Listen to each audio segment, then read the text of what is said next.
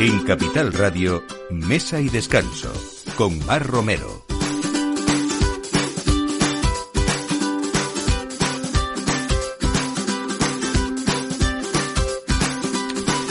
Buenos días, eh, domingo 3, así que supongo que aparte de estar, eh, como llegamos siempre en este programa de Capital Radio, Mesa de Descanso a la hora de su aperitivo, supongo que también algunos estarán preparando esas maletas para este puente largo, larguísimo que nos espera. Así que bueno, desde aquí, eh, allá donde vayan, que lo pasen fenomenal. Nosotros pues ya estamos en diciembre, o sea que te vamos a poner pues esas mesas especiales que los domingos siempre lo son, pero en este mes pues con, con mucho más motivo, ¿no? desde el otoño, como todos los años, desde que comienza esta estación, llega el restaurante, al restaurante Rubayat eh, de Madrid la tradicional feioada, que se incorpora en estas fechas a su propuesta gastronómica. Como muchos saben, es el plato nacional de Brasil que proviene de los esclavos de la época colonial y alcanza aquí su máxima expresión cada sábado y esto se ha convertido ya en un clásico de la capital. Hoy está con nosotros el propietario, el Armino Fernández, para hablarnos no solamente de de, de Rubayat, sino de toda esta historia que hay detrás eh, preciosa y vamos a hacer ese pequeño homenaje a esas personas valientes que emigraron y que han traído pues esas eh, grandes empresas de las que nos gusta mucho hablar también aquí en Capital Radio. Vamos a hablar también de sostenibilidad y de viticultura en equilibrio con Margarita Madrigal May de las bodegas eh, Más que Vino. estamos conmemorando esos 25 años de esta bodega, de pasión por el vino y compromiso con la sostenibilidad. Y vamos a hablar eh, de todo ese potencial, de esa viticultura en armonía y también de esos grandes vinos que hoy hemos elegido para esta mesa tan especial de, empezar este mes de diciembre. Eh, hablamos también de otra bodega, pero esta vez para traernos el punto dulce con Iván Pérez, que es el director de marketing de bodegas Izadi, y nos trae una cita con la Navidad ya desde hace muchos años, este año con novedades, que es su Izaditone. Es, eh, yo creo que ese dulce clásico que cada mes desde noviembre llega también fiel a una cita con, con los paladares más gastronómicos y vamos a ver qué características tiene, qué diferente también es y cómo se puede hacer con ese orujo de vino grandes cosas, hasta esos dulces también. Y vamos a hablar, por supuesto, de dulces con Ángel Amador también, que es el director de marketing de Chocolates eh, Trapa, pero de un proyecto precioso de reforestación, Plantando Futuro Contigo, eh, que este año tiene nuevas citas, se está viendo nuevas citas en La Coruña y en La Rioja, y vamos a ver, eh, bueno, pues cómo se pone también en valor esa importancia de contar con pulmones verdes en esos núcleos urbanos que tan necesarios nos son, nos son, aparte de endulzarnos la vida también. Y finalizaremos de viaje hasta Toledo con una de las eh, grandes casas y una casa centenaria para hablar de ese producto tan navideño y tan toledano como es el mazapán de Toledo, que tiene además indicación geográfica protegida. Así que todo esto a partir de ahora en Mesa y Descanso. Esperamos acompañarles en estos próximos 60 minutos con Juan da Cañadas en la realización y quien les habla, Mar Romero. Bienvenidos.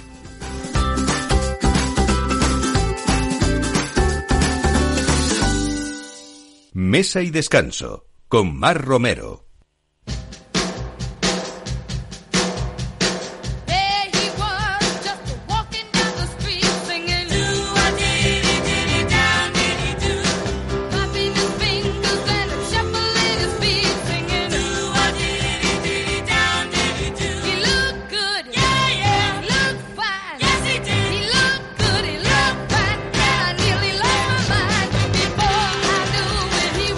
Bueno, estamos en época navideña ya y también de fines de semana cada vez más familiares, aunque lo son todos. Y yo creo que uno de los planes mejores que podemos hacer un sábado es irnos con toda la familia, incluidos pequeños, por supuesto, a Rubayat con esta cita que les adelantaba que se cumple anualmente.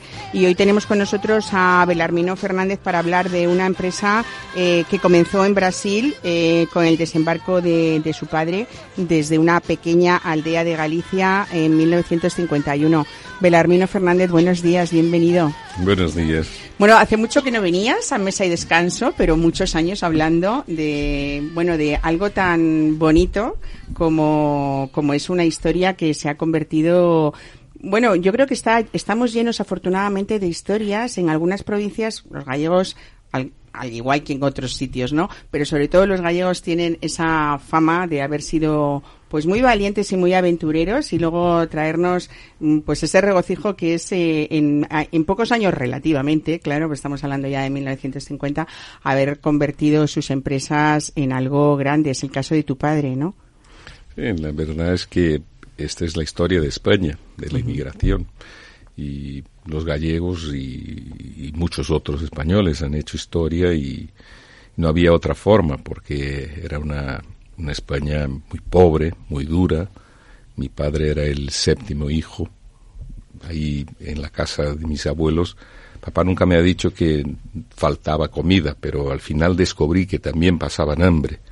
Hace unos años antes de morirse mi último tío, entonces no había otra, había que emigrar y, ahí empieza nuestra historia en, en Brasil y, hay un sueño que es la vuelta eh, a España. Y papá prometió a mi abuela en su tiempo que volvería, solo volvería si triunfase.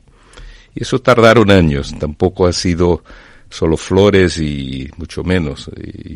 Y a los años 60 ya vuelve y ya, ya tenía su negocio y ahí empieza nuestra historia. Bueno, tenéis eh, toda la familia, sois propietarios de la hacienda Rubaiyaz, eh, está al, al sur de, de, Brasil, donde criáis reses brangus, que es una mezcla de, de dos razas, ¿no? La, la Verden y, eh, y la Angus escocesa, ¿no? Eh, pero también hay pollos de origen francés eh, y también cochinillos. En realidad, Rubayat es ese homenaje a las carnes, a las buenas carnes y a esos buenos asados tradicionales en Brasil, ¿no? Sí. lo que pasa es que ha sido una necesidad. Bueno, venimos de una familia mm, gallega, rural, muy pobre, entonces la tierra era algo que, en Brasil papá descubrió y se volvió loco por tener tierras tal. Y eso viene a complementar eh, la historia gastronómica. No había buena oferta de, de vacuno, de carne de buey, pues entonces empezamos a crear. Después viene, pues quiero un pollo eh, de campo, pues natural. ¿Qué pollo se está haciendo bueno en el mundo? Era el Label Rouge en su tiempo, en los años 70 que se descubre, nosotros reinterpretamos y, introducimos ese concepto de productos naturales, de, del plato a la finca, de, la finca al plato, eh, con tratabilidad, todo eso que, nos, que hoy está muy de moda, pero eso lo hacemos, yo era niño y ya escuchaba eso, y eso es nuestra historia, es nuestro DNA, el producto, nosotros somos restaurantes sin disfraz, es el producto, o está bueno o no está bueno. Tratemos de no estropearlo. Bueno, hay una fundación que está en Galicia porque vosotros además tenéis eh, bodega, eh, el Pazo de, Rivas, que es un, homenaje un poco a esos orígenes de los que estamos hablando. Y, bueno, eh, hay actividades también de hostelería y de turismo en esa comarca de Sober para, para ubicarnos. Eh, cuando con todo esto hay, o sea, los primeros restaurantes son en Brasil. Ahora mismo tenéis restaurantes en México también. Sí, eh, estamos en Argentina, estamos en, en, Chile, en España y nada más. Y en Brasil tenemos en algunas ciudades, las principales ciudades, en Brasilia, en Río. No somos cadena, seguimos siendo una empresa familiar. Tenemos 10 operaciones entre una cosa y otra y, creo que ese es el tamaño que conseguimos yo, mis hijos. Ahora ya hay una tercera generación, ¿no? la tercera generación, sí, ya están ellos y y yo y mi mujer pues estamos más en lo que es temas estratégicos. Bueno, aquí estoy en Madrid trabajando esta semana. Bueno, hay un eh, restaurante Rubayaz, eh, empezó en 2006. Yo creo que no hay nadie en Madrid o que venga a Madrid que no conozca Rubayaz porque además ese, es ese sitio seguro donde uno sabe que va a comer buenas carnes, desde luego, que es un poco la enseña de la casa, ¿no? Yo digo que es una de las terrazas más bonitas que hay en Madrid, sin duda. Eh, pero esto tiene una historia que fue desde 2006 porque tu padre se enamoró de este Rubayat hoy que antes fue eh, el restaurante Cabo Mayor de Pedro Larumbe, ¿no? Sí, sí. Éramos muy amigos de Víctor, y de Pedro. Nos hacían hacer jornadas en Brasil y en un dado momento han decidido vender el negocio, pues ahí nos apuntamos a la aventura.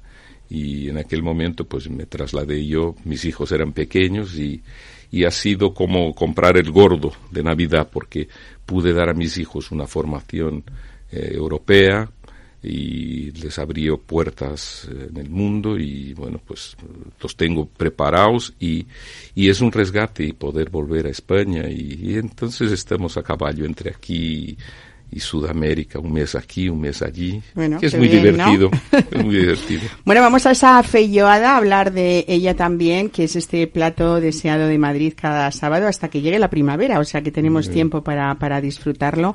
Eh, tiene como protagonistas eh, los frijoles o las judías pintas con arroz, pero ahí se acompaña, es como un buffet gigante donde podemos disfrutar de todas esas carnes de cerdo, chorizo, solomillos, las carnes, eh, la farofa, que es otra clásica receta a base de, harina de mandioca, ¿no?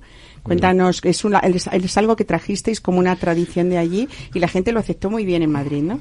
Esto, eh, primero es un plato nacional en, en, Brasil. Si no lo tienes es como no triunfas. Y este es un plato que se suele servir los miércoles y sábados. Pero sábados es el gran día. Nosotros nos vimos obligados a, implantarlo aquí en, Madrid en función de los expatriados, los españoles que pasaron por nuestras casas, ya son 65 años, en ese momento eran 40 y pico años ya, pero no vais a poner el buffet de feijoada, no vais a poner, lo, lo hemos puesto a prueba un fin de semana y se llenó. Después, y yo no, no lo quería porque he dicho, ¿qué vamos a hacer en la tierra de la fabada? Venir aquí con una fabada tropical. Y de tropical no tiene nada, es un plato que tiene orígenes europeas, en, eran los restos del cerdo que se lo daban los esclavos y como había la colonización portuguesa, holandesa, francesa, que Brasil es Sudamérica, es una mezcla de toda esta colonización, pues era una fabada, y, pero con alubias, con judías, todo esto, alubias negras, y, y, lo pusimos, lo, y, ahí es un éxito, y lo tenemos aquí, que poner siempre en invierno y en primavera. Y no solo aquí, nos vemos obligados también a hacerlo eh, eh, en Buenos Aires, porque nos piden, nos piden en Chile. Es, es, un plato que está muy, muy eh, logrado y, vale la pena, es, es, un sabor distinto. Bueno, además es muy bonito porque todo se termina de cocinar en, en las cazuelas de cobre a la vista de los comensales, ¿no? Que, que pueden servirse además a voluntad. Eh, la gente va al centro de la sala, ahí está ese contundente y humeante lleno de, de, platos esta receta. Y, y, bueno, hablaba antes de la terraza, Belarmino, pero es verdad que siempre es un buen momento para, para disfrutar de esta terraza. Hablamos de esas carnes de crianza propia vuestra. Hubo un momento en el que... Mm, eh, en España no se conocían demasiado o no, no éramos demasiado amigos de las carnes muy maduradas y ahora hay gente que incluso se ha especializado en todo, en todo esto. Eh, hay gente que tiene un tope de decir, pues mira, yo no quiero madurar más de dos, tres meses. Hay personas que hacen maduraciones larguísimas, hasta incluso yo he probado carnes hasta de 13 meses. No soy yo muy amiga de estas carnes, pero las hay. ¿Cuál es tu opinión como experto en, estos temas? Eh, hay, hay gusto para todo. Eh, yo creo que la carne admite ser macerada, madurada, eh, pero ¿cuál es el mejor momento de tomarla? Eh, ahí depende mucho del gusto de cada uno. Eh, después de 21 días, la carne, el auge de una maduración para que preserve todas sus características erganopléticas es hasta 21 días. 21, días, A partir de ahí ya, mm, ya no agregas nada más. Agregas si vas a agregar aromas, matices, eh, que ahí depende mucho del gusto de cada uno. Yo particularmente soy de la carne de 21 días, 30 días, no más que eso, no más porque ya empieza a tener sabores muy fuertes, los maridajes con vino son mucho más difíciles y así por delante. Claro. Bueno, eh, no sé en Brasil, pero en Argentina es verdad que eh, la costumbre es como como hacer mucho las carnes, ¿no? Eh, Aquí, por ejemplo, las carnes rojas las tenemos como más crudas, por decirlo de alguna manera. ¿Cómo se hacen en Rubayat? Eh, nosotros las hacemos eh, al punto del país, porque cada país tiene su, sus, Sus su costumbres sus y su- costumbres, todo. Entonces aquí la hacemos, el punto español que es poco hecha es el blue eh, en, en Sudamérica. Y allí se toma a punto, que aquí es el Pelín pa- pasada. pelín pasada, Para que aquí no se toma.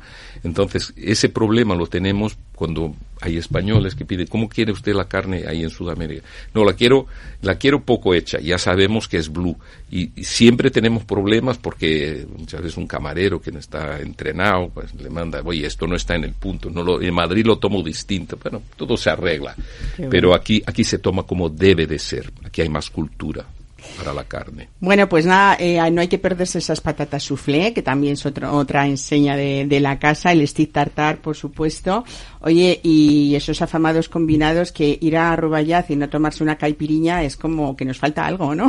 Sí. Hay que tomar cuidado con la Hay que tener cuidado con ellas, sí, pero es verdad que las hacéis muy ricas. Sí, sí, Bueno, el Arbino, ha sido un lujo, de verdad, eh, tenerte aquí. Felicidades también por esa eh, introducción o a- de esa tercera generación, ¿no? Que, que están ahí al pie del cañón, que es algo que, que les habéis enseñado, ¿no? Padres y, y tradición de abuelo también, ¿no? Sí, era, eso ha sido un reto, porque yo ya estaba preparado para jubilarme. Pero ¿te dejan o no? Sí, No. no, no, no, ya, ya estaba preparado. La verdad es que ya habíamos vendido ya una parte importante de la compañía a un fondo de inversión y en el momento final eh, no conseguí. La mano derecha no dejó, la izquierda no dejó la derecha firmar la venta y la Hoy te alegras, compré ¿no? todo, compré todo y estamos de vuelta. Bueno, Nos pues- convertimos en empresa familiar. Pues otra una vez. buena, una buenísima noticia, Sí, ¿no? Así que enhorabuena y ya saben, cita obligada hasta la primavera, que tienen todo, muchos, muchos fines de semana para disfrutar de esta feyoada tan especial. Belarmino Fernández, muchas gracias. A vosotros. Mesa y descanso. Capital Radio.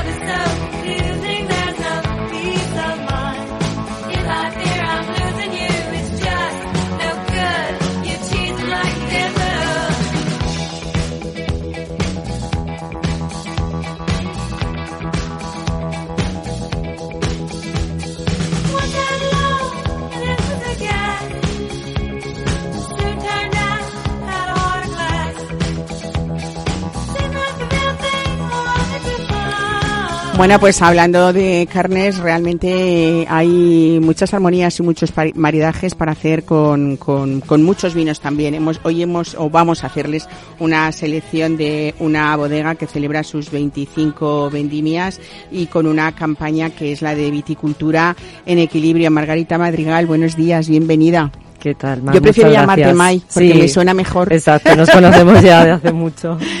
Bueno, eh, yo creo que la filosofía vuestra en Más que Vinos, vamos a ubicarnos un poco donde, donde estamos, y si te parece bien, vamos a hablar de esta historia que, que fundasteis eh, tres amigos, que teníais Sí. los tres una experiencia enológica, sobre todo en, en asesoría a otras bodegas, ¿no? Alessandra Asmedes, Gonzalo Rodríguez y tú. Sí, así es. Y, y bueno, siempre habéis sido defensores de lo natural y de una viticultura y una enología sostenible y ecológica, ¿no? Sí, la verdad. Pues desde el principio, desde el inicio de cada una de nuestras carreras como enólogos, hemos trabajado en bodegas haciendo la, los vinos personales de cada zona y siempre respetando eh, pues la tierra y el clima, ¿no? Entonces, cuando ya eh, decidimos hacer nuestra propia bodega en la zona de la mesa de Ocaña, que estamos aquí muy cerca de Madrid. En dos barrios, en, en Toledo, dos barrios, hablamos, exacto, ¿no? que es el pueblo natal de Gonzalo, donde teníamos viñedos familiares y una bodega antigua de 1851. O sea, viñas La- la centenarias. Sí, también, sí, ¿no? Claro, viñas, bodega. eh, entonces decidimos ya, pues aquí poner nuestra nuestra propia bodega e invertir aquí. Bueno, eh, es verdad que en esos métodos de elaboración siempre habéis intentado aunar eh, técnicas tradicionales, por ejemplo, el uso de, de tinajas, de arcilla, ánforas de cemento. Es verdad eh, que en esas eh, tres variedades principales que tiene la zona, ¿no? Que son la, la, mar- la malvar, la irén, la cencibel, que es, que es el tempranillo, habéis hecho una recuperación, por ejemplo, de esta malvar que todo el mundo lleva años hablando de vosotros por, por, por, esa por, por destacar ¿no? en esta en esta zona por ese trabajo de recuperación también La verdad es que sí, que nos empeñamos porque pensamos que es necesario las variedades autóctonas y estamos recuperando también otras super minoritarias en Toledo y de Castilla-La Mancha.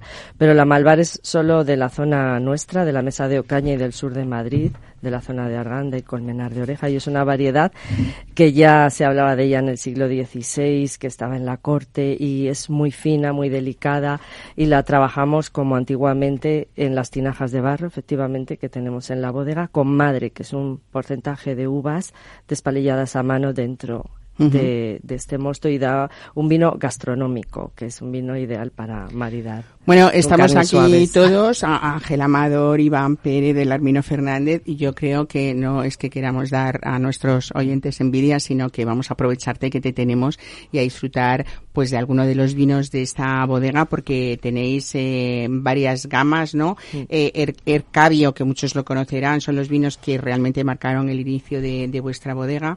Hay otra gama que a mí me encanta, que son los conejos malditos, que los elaboráis con, con uvas de, de vuestras viñas, que son las que además precisamente sufren más los ataques de estos conejos, de estos animales es. que a veces son un poco complicados para la viña, ¿no? Pues Casi sí. le habéis hecho un homenaje, no sé cómo no, es esto. sí, pues porque es que llevamos sufriendo pues más de 15 años de verdad los ataques, que es que atacan de verdad, o sea, es que secan la cepa, ¿no? Porque también tenemos jabalís, otros animales en la zona, el jabalí lo único que hace es que se come la uva, pero es que el conejo, conejo levanta seca la raíz, ¿no? cepa, no, no, se enroe, ¿no? Porque claro, con estos dientes roe todo lo que es eh, el tronco de la viña y como los vasos conductores de la savia son pues un poco están en el exterior, enseguida te seca la cepa. Pero claro, cepas antiguas les da igual. O sea, cepas nuevas, cepas antiguas, se come todo, todo. O sea, lo que menos come es la uva, es que come la planta.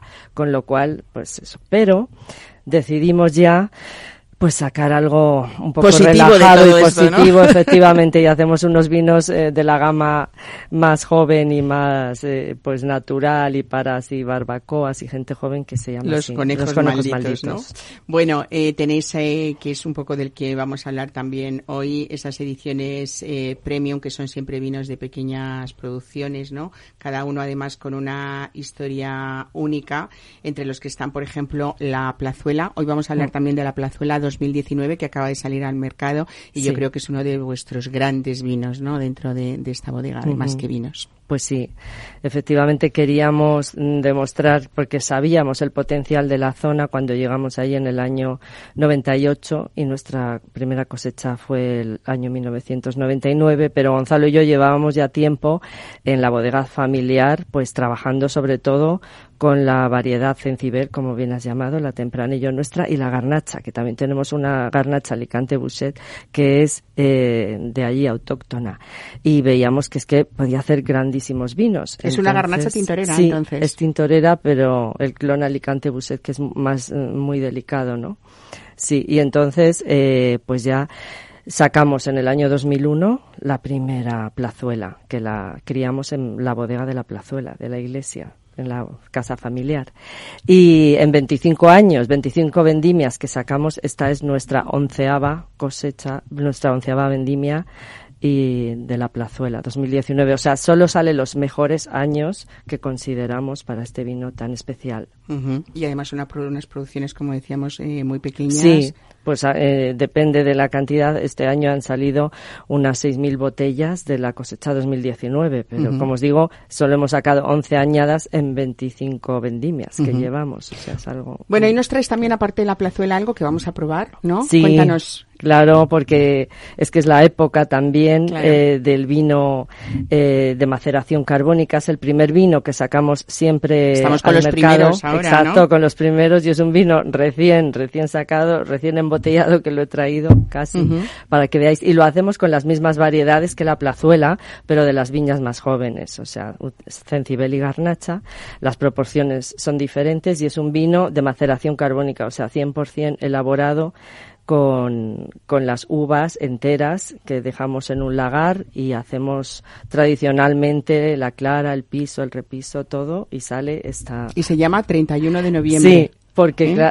sí, sí, la fecha que no existe, oye, eh, bonito, acaba de pasar porque sale entre el 30 finales de noviembre y Primeros de, de diciembre, diciembre, porque claro. claro. es que como la vendimia no es algo matemático, hay años que lo podemos sacar el día 25 de noviembre y otros el 5 de diciembre, porque es que la verdad que según la vendimia, según los días, ¿no? en los que recojamos esta uva, pues eh, pues así sale y por eso es una fecha que no existe, Claro. que está en la, Qué imagi- bueno. en la imaginación. Buena idea. Eh, se me ocurre con este vino fresco, por ejemplo, una filloada, ¿no? Que estábamos hablando con esas carnes, un vino, pues eso, eh, Claro, ligero sí, li- para... li- exacto, para muy aromático, muy Ajá. ligero, esas son sus características, ¿sabes? Y fresco, y fresco, y hay que, be- hay que beberlo también fresco. Sí, es perfecto. Le das un golpito en la cubitera. Exacto, un golpe de frío, ahí está, y, y perfecto, ¿no? Y son vinos que también no salen con mucho grado alcohólico porque son de las viñas más jóvenes, tiene 12 grados y medio, o sea, es ideal para también.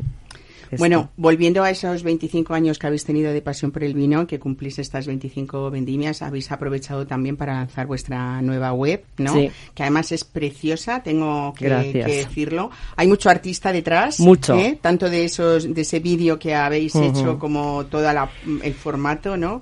Está, eh, yo creo que, que muy bien hecha. Y además, eh, pues mira, está esta artista circense, Elena, Elena Vives, Vives. que, que bueno ves ver esas eh, posturas de elegancia de equilibrio de, de, de, de lo que es una artista eh, yo creo que ha- habéis sabido comunicar muy bien en algo muy actual y muy bonito lo que es vuestra filosofía de, de siempre, ¿no? Y habéis aprovechado además esta nueva web, supongo, para que también haya tienda online y todos los que nos escuchan, por ejemplo, hoy puedan directamente acceder a cualquiera de los vinos de Más que Vinos, ¿no? Pues sí, realmente, efectivamente, o sea, después de 25 años es la primera vez que decidimos comunicar y, eh, de una forma, eh, pues con, eh, con un equipo así de marketing y elegimos a esta artista que es increíble las cosas que hace, porque ya sabemos lo frágil, ¿no? Que está siendo todos los ecosistemas, el nuestro también, en Toledo, y entonces queríamos hacer ese reflejo, ¿no? Que hacemos una viticultura, es toda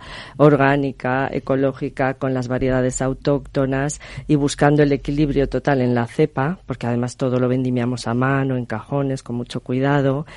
Eh, y, y entonces era lo ideal, ¿no? La viticultura, el equilibrio en, el- la, en la viña y después, por supuesto, en el vino, ¿no? Ahí está ya nuestro trabajo como, como enólogos y yo creo que lo refleja muy bien y efectivamente y también tenemos la página web es para que todos lo sepan es bodegasmasquevinos.com y ahí está eso, la tienda, podéis ver vídeos muy curiosos y ver todo el trabajo que hacemos. Bueno, pues una bodega muy especial que reseñamos hoy precisamente por esos vinos especiales que hacéis, esa filosofía desde siempre que habéis sido fiel a ella, en una zona además en la que mm, desgraciadamente hay que decirlo porque esta es la realidad, nunca ha habido o nunca ha tenido fama de buenos vinos y sin embargo habéis sido una bodega pionera en muchas cosas, pero sobre todo referente de esos vinos de, de calidad que también da la zona, lo que pasa que hay que saber interpretarlo, ¿no? Y, hacerlo bien. Así es. bueno, estamos empeñados los tres, somos tres enólogos y la verdad lo teníamos claro. Es muy difícil y hay que luchar mucho.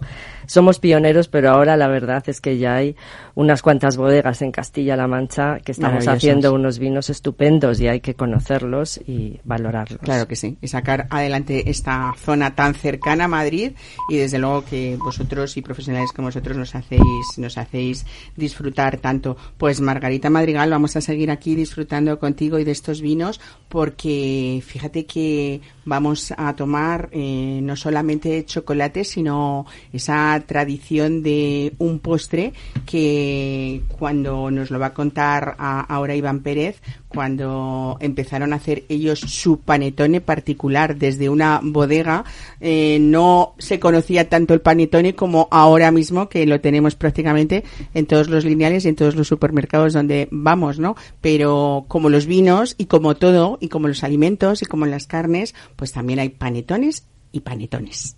Mesa y descanso con Mar Romero.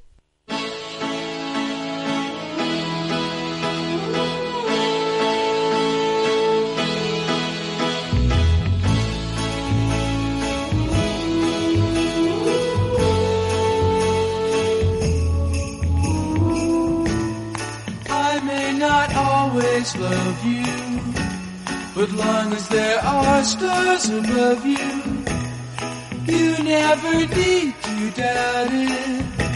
I'll make you so sure about it. God only knows what I'd be without you. If you should ever leave me, well, life would still go on, believe me. The world could show nothing to me. So what good would living knows what I'd be without you.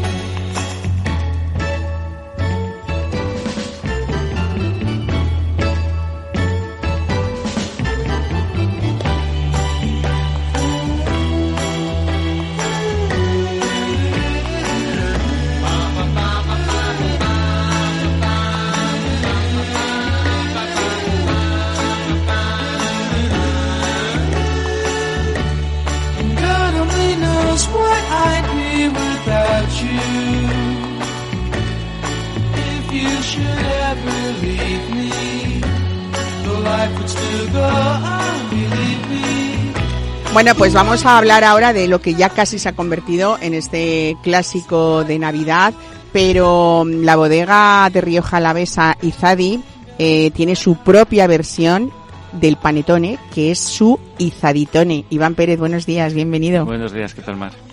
Bueno, yo creo que mm, tu idea, además, que te la escuchaba hace pocos días eh, de contar eh, que mm, cómo, o sea, cuéntanos cómo una bodega decide hacer un Panetone con su nombre, desde luego, Lizaditone, y además pedir colaboración a una de las más prestigiosas pastelerías italianas que es Loison en, en, Vicenza, en Italia.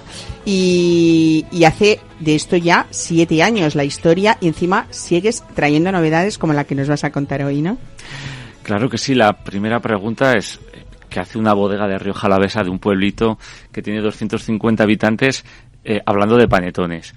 Y bueno, la historia es, la verdad es que es muy peculiar porque eh, nosotros siempre todas las navidades, como es de bien nacido ser agradecido a nuestros clientes, amigos, les regalábamos, nosotros que venimos del mundo de la gastronomía, les regalábamos siempre algún producto eh, gastronómico para celebrar la Navidad, ¿no? Y conocíamos una pastelería, se llama Loison, que está muy cerquita de Venecia, que es una pastelería familiar, en Italia la denominan el Ferrari de los panetones, eh, que tenía un pantone de poligrapa, la grapa es el, licor italiano, que nos parecía espectacular. Y bueno, comenzamos a regalárselo a nuestros clientes, nuestros distribuidores, importadores, cuando entonces, como dices, no existía la tradición que quizás se está implantando ahora ya en España o esa tendencia que ha venido para quedarse de ver en los lineales ya prácticamente a partir del 28 de agosto eh, ver panetones por todos los sitios, ¿no? Entonces, bueno, Eh, eso fue gustando mucho, fue calando y, y, se creó un hábito, ¿no? La gente ya nos preguntaba en septiembre, bueno, este año nos veremos por Navidad, ¿no? Y ese panetone. Entonces, bueno, mm, pues nosotros que nos gusta liarnos la manta a la cabeza dijimos, oye, si ellos son capaces de hacer un panetone con eh, grapa italiana, ¿por qué no se puede hacer con orujo de uvas destilado de Rioja Alavesa? Y se lo propusimos. Lógicamente, al principio los italianos nos dijeron, no, ma, ¿cómo? El panetone tiene que ser con grapa. Pero al final les lanzamos el, el y lo aceptaron y nos dijeron, bueno, mandadnos muestras de diferentes tipos de orujo, vamos a probar y si hay un panetone que podamos vender con la marca Luisón y que sea excelso como es lo que nosotros vendemos, pues lo haremos con vosotros. Y así surgió, ¿no? Nos llamaron, oye, venid para aquí, venid a Venecia, que tenemos unas cosas que nos han quedado muy chulas. Y fuimos allá, hicimos una cata de diferentes panetones y nos indicaron uno que era de chocolate, con un orujo macerado en hierbas, que estaba espectacular. Y bueno, pues ahí surgió la idea de Izaditone, que es el, desde hace siete años, es el panetone que vamos regalando a nuestros distribuidores y clientes, pero que ya pasó de ser un regalo a que ellos también lo querían eh, regalar a sus familiares o sus amigos y bueno, pues ya. Pues y se ha convertido que estáis vendiéndolo en México y en otros empezamos países. Empezamos a comercializarlo ¿no? y de hecho ya desde hace dos o tres años, eh, como lo probaron, pues nos dijeron, oye, nos podéis mandar unos cuantos a, a, a Latinoamérica y, y, es cierto que llega hasta México, Panamá y, y Puerto Rico. Madre mía. Bueno, es verdad que es una receta secreta de más de 80 años convencer a estos maestros artesanos italianos que había que cambiar algo de su receta ha sido difícil. No os habéis conformado con eso, sino que este año traéis una nueva novedad que ya no es el de chocolate, es el tradicional de toda la vida de ellos, pero Claro, al principio mm, el panetone clásico italiano es el que está elaborado con pasas, uh, con limón también. y con naranja. Uh -huh. Eh, nosotros queríamos hacer uno parecido, pero ellos al principio se negaban, es decir, eh, no querían eh, elaborar un panetone clásico con un producto español. Decían, oye, tenemos cuidado, aquí nosotros lo hacemos con Son grapa, los puristas, claro. somos muy puristas, etcétera. Pero hemos visto que, que, al final somos casas que compartimos los mismos valores, ¿no? que apostamos por esa calidad, por ese cuidado del producto y con esa relación, pues después de tanto tiempo ya les hemos propuesto y les hemos vuelto a lanzar un órdago. Oye, eh, vamos a elaborar ciertos orujos macerados, envejecidos, para ver si sois capaces de hacer un panetone italiano clásico, pero con esta, este orujo de, de Rioja. Y aceptaron de nuevo el reto eh, y han creado un panetone clásico que la verdad está espectacular y que es la novedad que este año hemos introducido más allá del de chocolate que veníamos haciendo estos últimos siete años. Bueno, realmente eh, ahí muchas veces no sabemos la complejidad de ese postre o de ese dulce para que aguante esa masa, todo ese peso de esas frutas, de ese licor o ese orujo en este caso, y que no sea un borracho, sino que sea, ¿no? Lo inyectan una vez hecho, o sea, que tiene un proceso muy laborioso y, muy complicado, ¿no?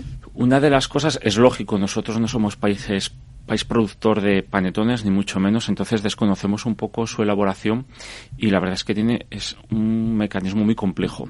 Primero, ellos una pastelería muy artesanal, es muy familiar, con lo cual no tienen eh, industrializado los, los procesos. Eh, pero hay una cosa muy importante sobre todo para ellos es y que es su, su secreto, ¿no? que es eh, la masa madre que utilizan. Es cierto que hay muchos panetones, eh, en España estamos haciendo muy buenos panetones, hay casas y, y pasteleros renombrados que están haciendo grandes panetones, pero la diferencia es que eh, nuestra masa madre de panetones en España puede tener 15 años, 20 máximo, no lo sé. Ellos están trabajando con masas madres de 80 y 90 años. Eso crea, pues, lógicamente, una esponjosidad, unos tipos de, de alveolos que, que hacen que el panetone pueda tener humedad, pero a lo mejor tener volumen también. Y sobre todo, eh, bueno, pues una elaboración muy cuidada que en el caso por ejemplo, de nuestros orujos, les es un reto. Nos dicen, cuando nos pedís, hacéis el pedido de panetones, estamos temblando porque es uno de los más difíciles eh, de hacer o por lo menos más laborioso, ¿no? Pero ellos son gente muy meticulosa y han encontrado esa receta y es la que van aplicando, con lo cual.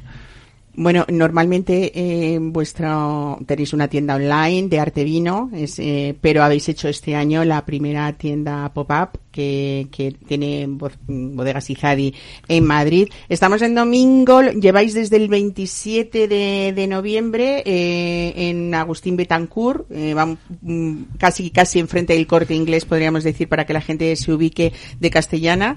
Eh, pero bueno, estamos a tiempo, ya casi son las dos, hasta las tres, por si Tenemos alguien se puede salir hasta corriendo. Las, hasta las tres, a las tres cerramos, pero a lo mejor aguantamos un poquito más por si alguien quiere pasarse a por un eh, panetone, un porque bueno, pues también, como dijimos, si una bodega de Rioja puede hablar de panetones, porque no puede hablar una tienda en el centro de Madrid. Y nosotros que somos muy lanzados y enseguida nos venimos arriba, pues quisimos poner un punto de venta también, pues bueno, para darle visibilidad y porque mucha gente quería saber dónde comprarlo. Bueno, en cualquier caso, si no, en esta tienda online que tenéis en vuestra web de Artevino, eh, pues eso, disfrutar de algo muy especial eh, y sobre todo de una alianza entre lo que es un dulce y ese orujo de un gran vino y también esa alianza de una casa artesana italiana con mucha experiencia y con muchos años de, de tradición. Iván Pérez, muchísimas gracias. Muchísimas y, gracias a felicidades por vosotros. esta idea, ¿no? Por esta nueva idea que ya tenía siete años, pero ahora esta nueva novedad de, de este panetone Son sin- sinergias que la gastronomía nos brinda y que es un placer compartir el camino con ellos. Pues gracias por traernos estas nuevas y buenas ideas. A vosotros. Mesa y descanso. Capital Radio.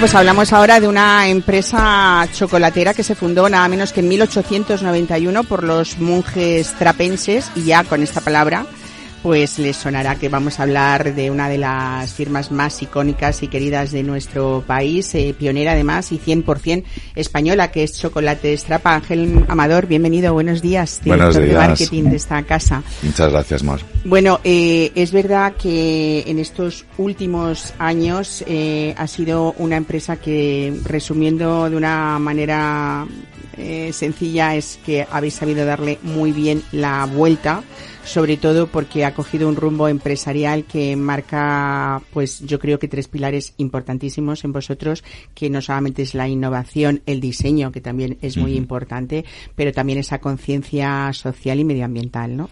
Sí, es que como bien dices, le tuvimos que dar la vuelta, porque es que la empresa, como la mayoría de la gente sabe, pues se quedó arruinada, ¿no? Con la última familia propietaria, que fueron los Ruiz Mateos, hasta que los actuales propietarios la rescataron del concurso de acreedores en 2013 y desde entonces hasta fecha de hoy han invertido más de 30 millones que han convertido la fábrica en la más moderna de España y la cuarta de Europa. Gracias a esa tecnología también hemos podido innovar en productos, como bien decías, que es otro de nuestros pilares, y lanzar al mercado productos únicos como nuestros cortados sin lactosa, que son los únicos bombones sin lactosa, o nuestro turrón sin lactosa, o incluso nuestro turrón cero azúcares, que son productos, ¿no? Ahora que se acerca la Navidad, pues que a todo el mundo le apetece disfrutar y a lo mejor si es intolerante a la lactosa o quieres cuidarte un poco más y consumir menos azúcares, pues otras marcas no los ofrecen y nosotros sí. Además de que no contienen gluten. Y como bien hablabas también, como somos comprometidos con el medio ambiente, en 2019 eliminamos el aceite de palma de todos nuestros productos. Somos de hecho de las pocas chocolateras, no solo nacionales, sino a nivel internacional, porque en esta liga competimos con multinacionales, que muchas veces a la gente solo lo pierde de perspectiva, ¿no? Y, y no se da cuenta de que en España somos muy poquitas chocolateras, que los demás, las demás marcas son multinacionales, ¿no? Al final es como medirte un poco David contra Goliat, pero ahí estamos en la batalla. Y como te decía, eliminamos el aceite de palma, para frenar la deforestación de las selvas tropicales y eso nos dio lugar a lanzar un proyecto muy bonito de RSC que se llama Plantando Futuro Contigo, mediante el cual hemos plantado ya más de 14.000 árboles por toda España. Precisamente justo este miércoles pasado estuvimos en La Rioja, el Lardero, plantando otros 2.000 árboles y solamente ver la cara de los chavales, eh, cómo disfrutan, cómo aprenden a que tenemos que cuidar entre todos el medio ambiente y sobre todo que vean que hay marcas como Chocolate Strapa que están comprometidas de verdad con el medio ambiente, ¿no? Pues eh, es, no sé, son actividades que muchas veces, a mí me encanta mi trabajo, pero esto sí es que te hace amarlo, ¿no? Entonces, Claro. muy divertido y, y al final yo creo que un poco el éxito, ¿no? De lo que decías, de cambiar esta filosofía empresarial, pues es ser reales, ¿no? Al final, cuando la gente percibe que tu producto es de calidad, que tiene un buen precio y que además devuelves una parte, ¿no? A, a la sociedad y estás comprometido, pues yo creo que al final las cifras te respaldan. Luego hay una sintonía también, que esto es muy importante, que haya cadenas de alimentación que apoyen todo esto, ¿no? Porque vosotros podéis hacer estas maravillosas cosas, Sí. pero luego hay que sacarlas al mercado y mercados que apuesten por la misma filosofía, Eso ¿no? es, sí, sí. Bueno, siempre entrar en la distribución es difícil y sobre todo también por lo que estábamos hablando, que al final estamos compitiendo con multinacionales que tienen muchos más recursos, presupuestos más grandes, pero sí que como nos diferenciamos con la innovación, ¿no? Nuestros productos Muchos ya son únicos porque no contienen aceite de palma, pero es que además son sin gluten, como te decía. Entonces, al final, cuesta a lo mejor, ¿no? Llegar, pero oye, hemos eh, ganado un, pues, una presencia en los lineales desde, fíjate, desde el 2013, casi que estábamos desaparecidos a fecha de hoy, 2023, que te diría que estamos, no con todas nuestras referencias, porque tenemos un portfolio de casi 290 referencias, pero sí con una gran mayoría en las principales lineales de la distribución, ¿no?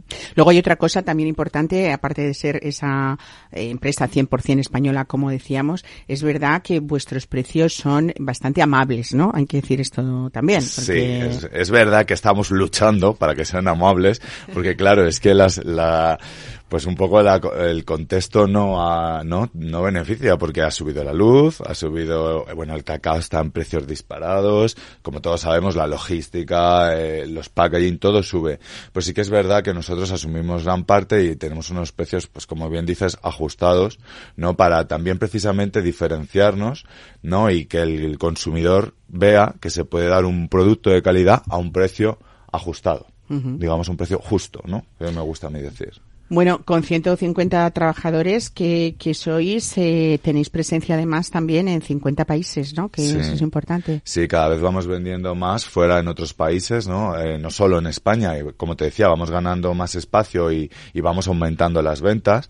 Además eh, de los 150 trabajadores fijos, ¿no? Que estamos en plantilla. Ahora en la campaña, por ejemplo, de Navidad aumentamos hasta 30 eventuales, que al final nos convierte, pues, casi que llegamos a los 200 trabajadores, ¿no? 180 pasados, pues casi somos un motor económico, ¿no? De la provincia de Palencia y también de la región de Castilla y León.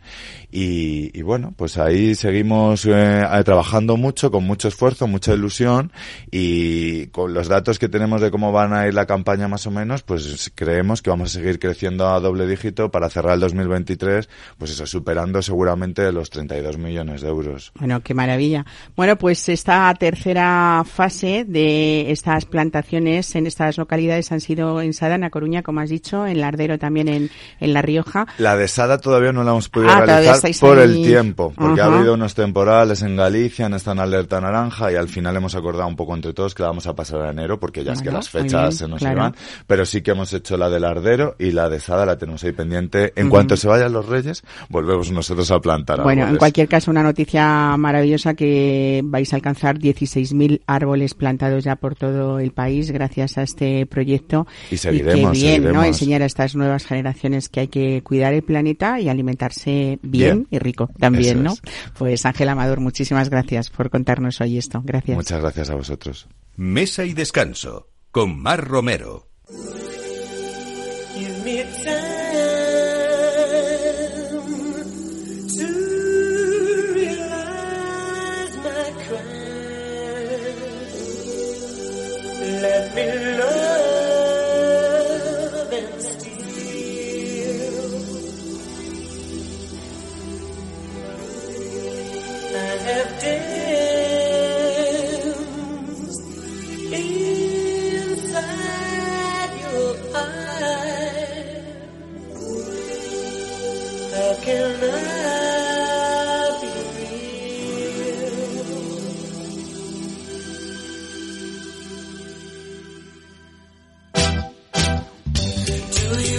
Bueno, pues el puntito, otro punto dulce para terminar hoy este programa que sí que nos ha salido, desde luego, las dos cosas, sabroso y dulce, por lo menos eso esperamos, ¿no? Vamos a hablar y viajamos hoy hasta Toledo a una empresa familiar que es la más antigua del mundo en ese buen hacer del mazapán suprema artesano, eh, que es el auténtico además, elaborado en, en el obrador de San Telesforo. Pablo José Junquera es la quinta generación, aunque ya hay una sexta ocupándose y casi una séptima por ahí también que predice este futuro estupendo de esta empresa histórica también. Pablo José Junquera, buenos días, bienvenido. Buenos días, Mar. Muchas gracias. Bien hallada. Eh, bueno, es domingo y estamos ya in- eh, a, a las puertas de, de este puente en este año largo, larguísimo. Así que quien esté no solamente en Madrid, en Toledo, sino todos los alrededores de esas provincias cercanas tienen una ocasión que supongo que se repite cada año, que es ir a visitaros y, y tomar o, o- o comprar pues toda ese producto maravilloso, único además y desde luego con una tradición pues desde 1806, nada, así, así nada más, ¿no? Sí, sí. o sea, son, es que a base de mazapán nos conservamos estupendamente. Oye, pues si ese es el consejo yo a base de mazapán toda la Navidad. Oye, esa es la fórmula, esa es la fórmula, ¿sabes? Así que, eh, nada, yo invito a todos los madrileños y de otros lugares a que vengan por aquí, por Toledo, que está precioso, está con sus luces, con su nacimiento, con sus puestos navideños, está precioso. Y claro, eh, aquí, pues en, la misma plaza de Zocodover, en, la cafetería El Foro, ahí vendemos eh, nuestros productos de San Foro y, y, y luego ya en otra confitería de un barrio de aquí y también en Madrid, en Madrid tenemos en General Perón, Ajá. ¿eh? Un, un, un establecimiento que, aunque ha estado cerrado un tiempo por el tema de las obras que hubo en la calle y tal, pero vamos, ya lo hemos vuelto a abrir y está a disposición de los que no quieran acercarse a Toledo. Claro. Y por supuesto, servimos eh, en la página web, lo tenéis, servimos por internet y lo llevamos a casa. O sea que no hay excusa. No hay excusa porque ¿eh? no es que no quieran ir a Toledo, es que no puedan porque querer uno querer ir a Toledo siempre, ¿eh? esa ciudad eh, maravillosa. Bueno, eh, como tú bien contabas ya en 2006 fue la fecha del, bicente- del bicentenario de, de Telesforo y ahí ya ampliasteis esta empresa, eh, pero además eh, una de las novedades de los últimos años ha sido ese gran operador que tenéis casi casi llegando a Toledo, en Olías del Rey, que es donde centráis toda vuestra producción de esas piezas artesanas, eh, ese mazapán, esas anguilas. eh, para quien no sepa quién es la, qué es la anguila, cuéntanoslo, Pablo. Pues, pues mira, la anguila eh, tiene su procedencia de una época en que había anguilas de verdad en el río Tajo. Pero llegó un día que ya no se pudieron eh, pescar para eh, para hacer por por la situación del río, vamos, por la polución. Y el gremio de confiteros dijo, bueno, pues para que no falten las anguilas en Toledo, vamos a hacerlas de mazapán. Ese fue el origen. Entonces, la anguila es, eh, mucha gente la llama, pues que si culebra, que si dragón, que si es, pues eso, tiene una forma. De serpiente de- enroscada, de- ¿no? Exactamente. ¿eh? Nosotros la hacemos sin, sin escamas, como son las anguilas, y decoramos el lomo con una glasa de, de azúcar que queda preciosa y luego también con frutas escarchadas. Las anguilas las rellenamos normalmente de yema o de cabello de ángel, a no ser que el cliente eh, quiera otro otro otro relleno. Bueno, es un vamos, son- perfecto eh, adorno y un dulce adorno también de mesa para celebrar estas Navidades junto a familiares y amigos, porque ya poniendo una anguila en medio eh, de la mesa casi nos, nos decora esa maravillosa mesa. Y, y tenemos ahí dos minutitos para que nos digas mm, algo que a mí me encanta y que muy poca gente eh, sigue la tradición, pero quien tenga antecedentes toledanos o manchegos, hay un postre Ya muy fácil. la sopa de almendra. La Sí. sopa de almendra y usáis pasta, o sea, o vendéis pasta para esta sopa de almendra, que yo creo que es uno de los postres más sencillos que uno puede hacer en Navidad, más tradicionales y más ricos también, Pablo, ¿no? Sí, sí, mira, la sopa de almendra la hacemos con la pasta del mazapán, la misma pasta del mazapán. ¿sabes? Entonces ponen, ponen leche a hervir y cuando está hirviendo ponen en la leche una cascarilla de limón o de naranja, o sea, la, la piel, y cuando está hirviendo añades la pasta del mazapán y la disuelves bien. Y luego lo dejas enfriar porque se toma fría de postre como unas natillas tal. Si le añades un poquito de canela en polvo y ya si le pones unas marquesitas así fileteadas. Bueno, bueno, bueno. pues eso Esto es- ya que en mí hasta ahora se me hace la boca agua. Eso es delicioso, ¿qué te voy a contar? Y es un postre no tan conocido como el mazapán y sin embargo muy utilizado aquí en Toledo. Desde luego. ¿sabes? Pues Así Pablo que- José Junquera, es un gusto siempre hablar contigo. Desde aquí también eh, felicidades por ese empuje y por ese entusiasmo con los que continúan esta sexta generación, que son María Ángeles, Patricia y Pablo. Ellos van a continuar muchos años y también esa séptima que seguro que ya saben cómo se hacen esas figuritas y esas piezas artesanas de, de San Telesforo. Seguro que sí.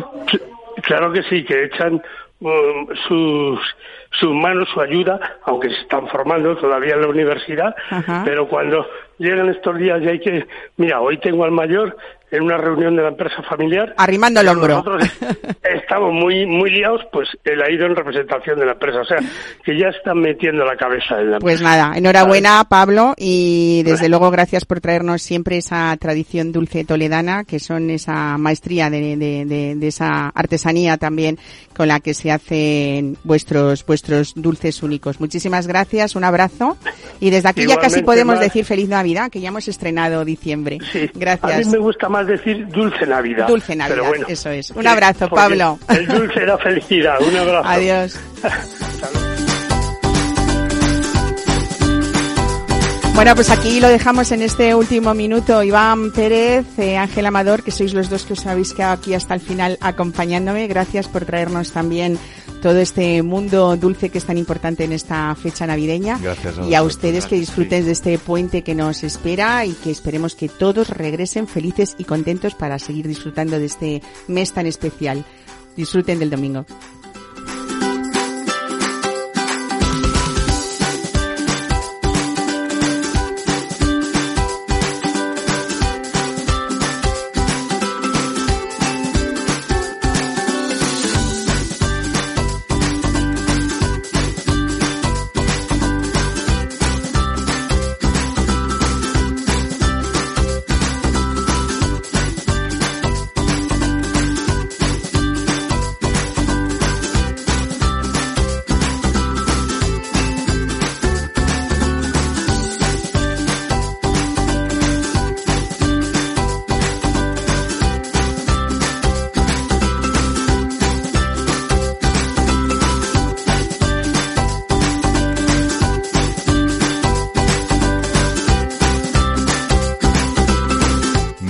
Descanso con Mar Romero.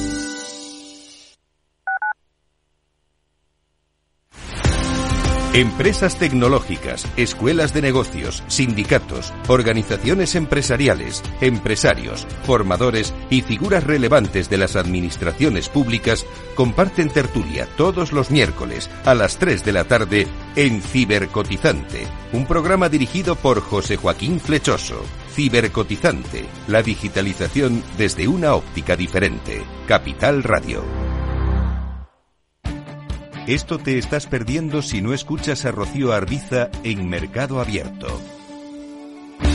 Mario Waits, profesor de ESIC y ex consejero del Fondo Monetario Internacional. llueve sobre mojado, porque antes del conflicto ya el tema de la política monetaria venía muy expansiva, lo que llamamos nosotros la fiesta party pachanga en el Banco Mundial, emitir mucho dinero, y ya llevamos mucho tiempo, con lo cual veníamos con una inflación altísima antes del conflicto. Imagínense que a partir de ahora, con la subida de la energía, yo siempre explico a mis alumnos que si hay algo que afecta muchísimo la inflación es el petróleo, ¿no? Porque afecta al transporte y afecta a todos los derivados, ¿no? Fertilizantes, plásticos, pintura.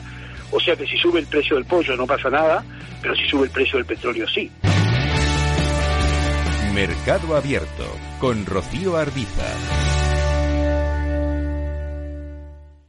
¿Sabes cuál es el mejor dial para escuchar Capital Radio? Tu móvil. Ya tienes disponibles las versiones de iOS y Android de Capital Radio.